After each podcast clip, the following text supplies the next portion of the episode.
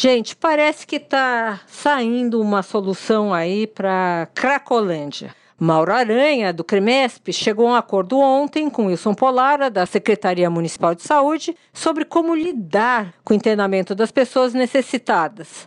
Instado pelo Ministério Público Estadual, o médico definiu procedimentos no ofício enviado ontem mesmo ao promotor de justiça Arthur Pinto Filho, que vai cuidar dos aspectos jurídicos. Eu vou ressaltar alguns aqui. O que, que se decidiu? Primeiro, que a abordagem do usuário poderá ser feita por agentes de saúde não médicos e por assistente social. Se o usuário não concordar, um médico será prontamente contatado.